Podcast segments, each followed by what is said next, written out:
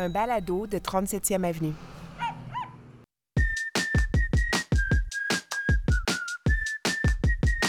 Le dimanche 6 novembre 2022.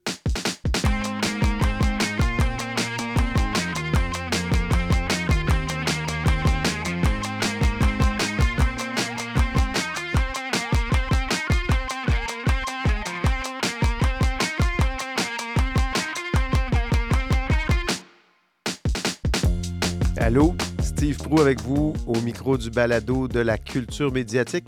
Un petit épisode cette semaine un peu spécial parce que ça a été une semaine un peu compliquée. Je ne sais pas si vous l'entendez dans ma voix, mais j'ai pogné la COVID.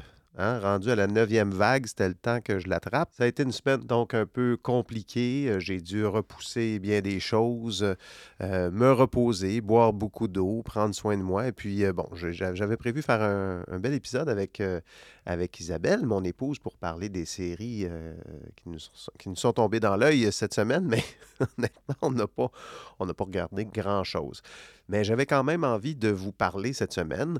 Euh, j'avais aussi réalisé une courte entrevue avec euh, Louis Champagne, l'animateur d'une nouvelle émission euh, sur Historia qui s'appelle Le Lot du Diable.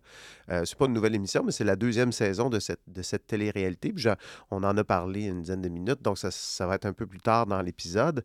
mais j'avais envie quand même de faire un, épisode un peu spécial, plus court que, d'ordinaire, parce que, bon, c'est ça, comme je disais, ça a été une semaine compliquée. Une semaine compliquée aussi, cela dit, pour euh, l'homme le plus riche du monde, Elon Musk, euh, cette semaine, qui s'est officiellement retrouvé euh, grand patron de Twitter, un événement qui, en, ce qui me concerne, cette semaine, m'a convaincu de supprimer définitivement mon compte Twitter. Puis je ne suis pas tout seul à l'avoir fait. Hein. Il semblerait qu'un million d'utilisateurs cette semaine ont quitté la twittosphère pour, pour les mêmes raisons. Donc, euh, euh, il y a des grosses pointures là-dessus. Bon, évidemment, moi, je, n'étais pas une grosse pointure sur Twitter. J'ai jamais, jamais trop embarqué dans Twitter. En fait, je n'aurais pas un gros sevrage à faire, mais euh, je trouvais important de le faire pour envoyer un signal, aussi faible soit-il. C'est sûr que cette, cette nouvelle-là, euh, nous fait prendre conscience du rôle que les médias sociaux jouent dans la... On en a parlé toute la semaine, hein, du rôle que les médias sociaux jouent maintenant dans la société. Twitter, euh, rappelons que ça a déjà été une plateforme assez positive quand même, euh, qui a permis de mobiliser des activistes ou de faire, d'amplifier des voix de, groupes de gens qu'on n'entendait pas souvent, qui étaient souvent dans l'angle mort des médias. Cette semaine, il y a d'ailleurs dans le devoir la chroniqueuse Émilie Nicolas qui a signé une chronique intéressante sur qui fait un peu l'historique de Twitter, euh, de son, du rôle que la plateforme a joué. Euh, bon, on se rappellera du printemps arabe euh, à l'époque. ça a commencé comme une plateforme de simple blabla. D'ailleurs, c'est de là d'où vient son nom, Twitter, gazouillis, à une plateforme aujourd'hui où la rage de tout un chacun est cultivé pour générer un profit pour une entreprise qui est maintenant privée. Euh, euh, ça s'appelle, c'est un phénomène qui existe pour vrai, ça s'appelle le rage farming. Puis bon, Émilie Nicolas euh, propose ragiculture en français. Je ne sais pas si l'OQLF va, va aimer cette, cette, proposition. Je vais mettre le lien vers sa chronique dans la page de cet épisode. Bref, il y a beaucoup de pixels qui a coulé cette semaine sur toute cette histoire d'Elon Musk et de Twitter, en même temps qu'on voyait défiler devant la commission sur l'état d'urgence euh, de grands intellectuels comme Steve Lartis Charland pour parler des, de leur ô combien productif euh, convoi de la liberté qui a mobilisé donc euh, toute l'attention euh, au début de l'année pour absolument rien. Ça a été nourri tout ça par la fameuse ragiculture ou Donald Trump encore cette semaine qui l'un des l'un des cinq pires présidents de l'histoire des États-Unis, je tiens à le rappeler, qui qui a encore branlé dans le manche et qui va très, très probablement se représenter aux élections présidentielles en 2024.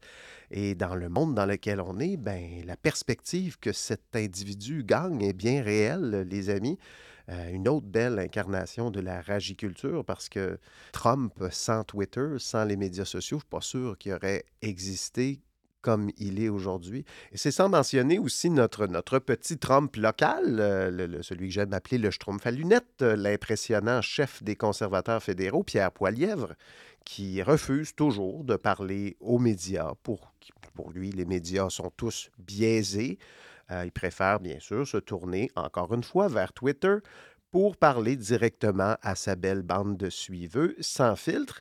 Puis là, ça c'est juste moi, mais je pense qu'un filtre dans le monde euh, compliqué dans lequel on est pris, euh, c'est utile. Si Poiliev parlait aux journalistes, il se ferait poser des questions difficiles pour qu'on puisse bien comprendre euh, ses idées.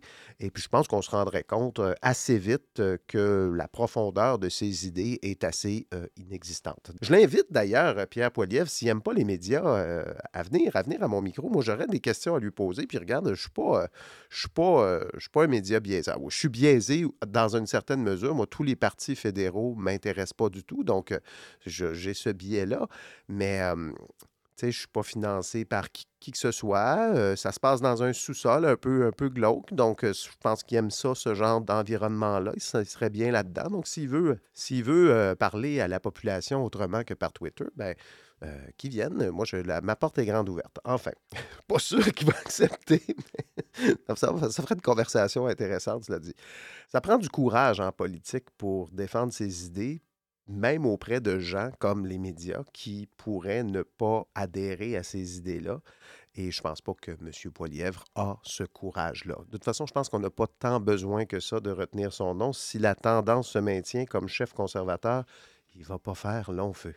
Tout ça pour dire qu'au fond, que Twitter, bon, je pense qu'on peut passer à autre chose. J'embarque pas du tout dans cette espèce de discours qui voudrait que ce soit une sorte d'agora où, où la liberté d'expression doit être célébrée et défendue. La liberté d'expression, elle existe depuis longtemps chez nous. Tout le monde peut s'exprimer. Hein, on peut même faire des blagues à répétition sur scène devant un public pour souhaiter la mort d'un enfant handicapé, comme l'a fait l'impressionnant Mike Ward euh, pendant euh, plusieurs années. Et même le plus haut tribunal du pays va dire ça, c'est correct, il n'y a pas de problème la liberté d'expression. Donc, permettez-moi, de, j'aimerais ça paraphraser un peu Bernard Drinville, lâchez-moi avec la liberté d'expression, elle existe. C'est pas le fait de Twitter, ça. Euh, Parlant, de liberté d'expression, cette semaine, Radio-Canada a dû fermer son bureau de Pékin après 40 ans de présence en Chine parce qu'on n'était pas capable d'obtenir un visa pour euh, le correspondant en Asie, Philippe Leblanc, euh, qui va devoir euh, faire son métier à partir de Taïwan. D'ailleurs, j'ai discuté cette semaine avec, avec Philippe Leblanc dans mon autre balado, Le métier d'informer. je vais mettre le lien aussi dans, dans la page de l'épisode. Donc, si vous voulez vraiment vivre l'absence de liberté d'expression, allez en Chine. Mais pour revenir à Twitter, Twitter a absolument rien d'un agora, d'une place publique où la liberté d'expression doit être protégée, où tout le monde doit pouvoir dire euh, le fond de sa pensée, comme ce que semble vouloir euh, proposer euh, Elon Musk. il y a déjà des lois pour protéger ça. Twitter, c'est pas une agora, c'est un amplificateur. Hein. Ça, ça grossit, ça amplifie, ça donne de l'importance à des idées souvent simplistes qui mériteraient d'être mûries, mises en contexte, expliquées, filtrées. Oui, absolument. Bon, si vous m'écoutez un peu, vous devez commencer à savoir, je suis un critique des médias, mais aussi un défenseur du rôle que les médias doivent jouer dans notre société. Moi, je pense que les médias doivent jouer un rôle de gestionnaire des idées qui circulent, hein, si on veut. On a besoin, je pense, des médias pour éviter de penser en rond dans sa petite bulle, à se conforter en se nourrissant uniquement des idées qui font notre affaire. On a besoin des médias pour euh, poser aux élus des questions qui vont nous permettre de mieux les connaître, de mieux connaître leurs idées, parce que ces gens-là euh, ambitionnent quand même de prendre des décisions qui vont nous toucher euh, comme citoyens. Moi, je ne veux pas vivre dans un monde où les élus peuvent, comme ça, décider là, de, de se passer des médias parce qu'ils ont le goût de parler eux-mêmes aux, gens directement, sans filtre. Dans le fond, ce qu'ils ont le goût de faire, c'est de tenir la cuillère de pablum, puis de, nous enfoncer ça dans la gorge sans que personne ait quoi que ce soit à dire. Moi, je n'ai pas le goût de vivre dans ce monde-là. Euh, ça n'a pas de bon sens. Et Twitter permet exactement ça. Facebook aussi, cela dit, bon, dans une moindre mesure, Facebook est plus plus une plateforme pour ses amis, pour ses proches. Et moi, je ne pense pas qu'en 2022, les idées ont besoin de cette plateforme pour circuler, de ce modèle d'affaires géré par l'homme le plus riche du monde. Je ne pense pas qu'on est en train de s'en aller vers un progrès social. Bon, et voilà, c'est ça qui se passe, hein, la COVID, ça fait, ça fait rouler le hamster, semble-t-il. Bon, en tout cas, c'est l'effet secondaire que ça m'a donné. La semaine prochaine, retour à la programmation normale. Je vais avoir une entrevue avec euh, Jean-Sébastien Girard, l'ex de la, de la soirée est encore jeune, qui anime maintenant l'émission Jeannot Barbecue. Ça va se passer la semaine prochaine. J'ai fait l'entrevue cette semaine. D'ailleurs, c'est peut-être lui qui m'a donné la COVID parce que c'est la seule personne qui est entrée dans mon studio cette semaine. Mais sinon, je vous laisse euh, dans ce mini-épisode avec ma petite entrevue avec Louis Champagne qui va nous parler de la deuxième saison de son émission Le Lot du Diable. Et moi, je vous dis à la semaine prochaine en espérant que ce virus m'aura sacré patience.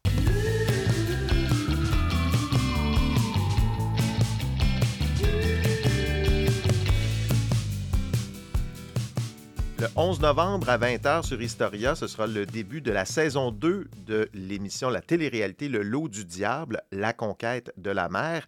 Je reçois aujourd'hui Louis Champagne, qui est l'animateur, mais c'est pas comme ça. Le, comment est-ce qu'on appelle, on t'appelle le L'inspecteur de la colonie. L'inspecteur de la colonie. Euh, pour la deuxième fois, bonjour Louis Champagne. Salut, c'est enchanté. D'abord, explique-nous, pour les gens qui n'ont pas vu la saison 1, Le Lot du Diable, c'est une télé-réalité, c'est un concours. Euh, qu'est-ce, que c'est, là, en gros, en quelques minutes? Ben, c'est un concept québécois, d'abord, il faut le dire, parce que la plupart des télé-réalités qu'on voit partout, euh, que, ce soit, ben, j'en nommerai pas, mais on les, on les connaît. C'est toutes des, euh, des, shows qui ont été achetés ailleurs. donc, puis c'est Historia, donc on, on essaie de trouver des lieux, des, des, des bouts d'histoire. Puis, tu sais, au Québec, on sait que notre histoire, on l'a si on était américain, on aurait fait 250. On n'a pas le mythe du cowboy, nous autres, là. Non, c'est ça. Puis même, même par rapport à la guerre, moi, c'est un, de mes dossiers. Là, je trouve qu'on aurait pu, euh, on a sauvé en grande partie le, le monde avec nos bataillons. Mais, mais tout ça pour dire que l'Historia, avec euh, mm-hmm. Zone 3, ils ont décidé de faire un show sur l'histoire. Les participants s'inscrivent pour gagner 100 000 mais le 100 000 est tellement loin dans leur quête que les premières semaines, euh, c'est pas ça qu'on voit les premières journées. On s'inscrit pas pour 100 000 Ben non, dans l'entonnoir de la fin, quand il reste quelques jours, là, les gens ils font, ils réalisent qu'ils font OK, c'est vrai, j'avais oublié, ça fait trois semaines et demie que je rush, là, il va avoir de l'argent. Donc en fait, ils veulent revivre la vie des colons de 1930, puis j'ai énormément de respect pour ces gens-là. C'est des gens de partout au Québec. Et après, surtout après deux ans de pandémie, de décider de, de, de quitter femmes, enfants, souvent un travail, de, de partir dans à l'aventure parce qu'en fait, tu es, dans, dans un escape room extérieur parce que pendant un mois, tu contrôles rien et tu contrôles pas, tu sais, puis on le sait, tu peux partir en camping avec ta blonde que t'aimes et tes enfants, puis tu peux rusher pendant une semaine. c'est du monde que tu as choisi, que t'aimes avec de l'équipement moderne. Eux autres sont dans le fin fond du bois. Là, ils étaient sur une falaise magnifique en Gaspésie, dans le coin de Port-Daniel, euh, Pastébiac vous avez euh, choisi, excuse-moi, vous avez choisi un moment de l'histoire parce que la, la, première saison, donc, c'était euh, les premiers colons au L'Abitibi, L'Abitibi. Là, on est, on se déplace en Gaspésie, puis vous avez choisi un moment de l'histoire parce que euh, pendant la Grande Dépression, il y a des gens qui se sont installés en Gaspésie pour tout, tout recommencer, dans, recommencer leur vie, dans le fond. c'est un moment de l'histoire que je connaissais pas. À quel point c'est il y a un parallèle à faire avec l'histoire. À quel point on apprend, on apprend sur l'histoire dans cette, dans cette série. On apprend, mais je dirais à petite dose un peu. C'est du sucre à crème. Ceux qui, veulent avoir plus, ils vont pouvoir aller fouiller plus sur, ces, sur plein de sites et sur plein d'histoires. En fait, moi, je, je suis un Gaspésien de cœur. Ça fait des années que je pêche le saumon, que je vais en Gaspésie. J'ai plein d'amis. Je fais le tour de la côte, je pêche dans les rivières, je vais voir les copains. Je connaissais pas cette, euh, cette histoire. Dans nos livres d'histoire, je me souviens pas. Il faudrait que je suis vieux. Ça remonte à longtemps. Parce que la vraie richesse du Québec, c'était la morue la morue mhm. salée séchée qui était vendue, qui était vendue partout en Europe, euh, qui était vendue dans les Antilles. Puis les Jerseyais venaient chercher ça. Ils ont engagé. On a encore une fois été exploités, fascinant les, bons Canadiens français de l'époque, que ce soit dans les mines, que ce soit dans nos rivières avec le bois, euh, tu sais, en fait. Mais sur le bord de la mer, c'était ça aussi. Les gens s'endettaient pour travailler pour ces gens-là. Donc, ils étaient liés. Il ne fallait pas s'éloigner de ça. Mais c'est toute une, une grande blessure gaspésienne que j'ai l'impression qu'on va penser un petit peu parce que on remet il y a encore des il y a encore des gens que leurs grands-parents ont vécu ça là, on les on les a rencontrés là, mais c'est toute une histoire puis que, j'espère que les gens vont s'intéresser à ça parce que c'était la grande richesse québécoise c'était pas la peau de castor c'était la morue euh, Il me semble qu'il y avait un, premier colon qui disait on ramasse la morue presque à la main là, quand les images, pour un pêcheur comme moi, les images, c'est pas des pas des morues, c'est des enfants, c'est des ados. Là. Tu vois le format de ça, tu fais ça aucun bon sens. Ça pêchait des fois, on les voyait même pas au large. En fait, c'était dans la baie, là, tu, les vois, euh, la baie des Chaleurs, ça, ça pêchait là. Bon, là, euh, ça a changé parce que j'imagine qu'il y en a moins. Ils ont un peu plus de difficultés à pêcher de la morue aujourd'hui. Il y en a pas mal moins. Il y a plus de barres rayées euh, qui sont des hein. prédateurs et tout, mais c'est sûr que la morue, la surpêche, mais aussi tout ce qui se passe aussi au large. On ne sait pas trop ce qui se passe, les bateaux usines et tout. Là, on, on a de la misère à protéger nos frontières. moi, je suis un peu au courant de ça à cause du saumon, mais euh, voilà. Ouais. Le tournage est terminé, là, la, la, série. Ça a été, ouais, de mi-juin à mi-juillet, un mois. Puis euh, quand j'ai, tu sais, moi, c'est un des projets, étonnamment, malgré les fictions que j'ai faites, c'est un des projets dont j'entends le plus parler. Ah euh, ben, je pense que ce genre de show-là, de toute façon, un peu à la Big Brother, entre guillemets, ce genre de show d'élimination où les concurrents aussi s'éliminent entre eux.